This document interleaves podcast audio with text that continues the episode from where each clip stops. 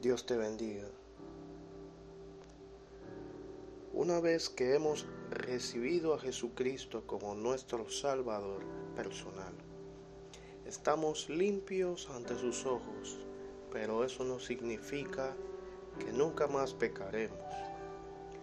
Mientras vivimos en este mundo, continuaremos exhibiendo algunos patrones carnales, a veces teniendo pensamientos equivocados, haciendo comentarios hirientes, teniendo aptitudes inapropiadas y comportándonos tontamente.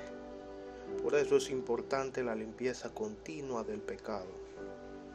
Santiago nos da un proceso mediante el cual podemos purificar nuestro corazón. Cuando resistimos al diablo, lloramos por nuestro pecado nos acercamos humildemente a Dios en su misión.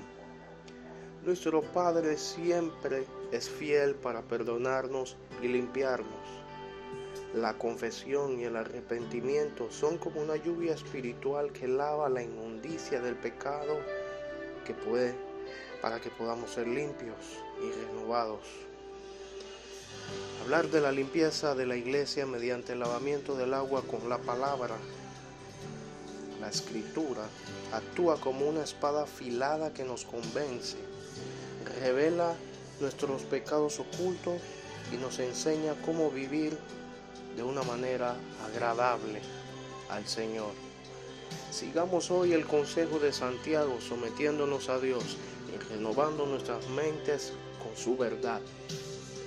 Oremos para que podamos percibir y comprender los caminos del Señor y tener confianza en nuestra salvación y seguridad eterna a pesar de nuestros fracasos. Dios te bendiga.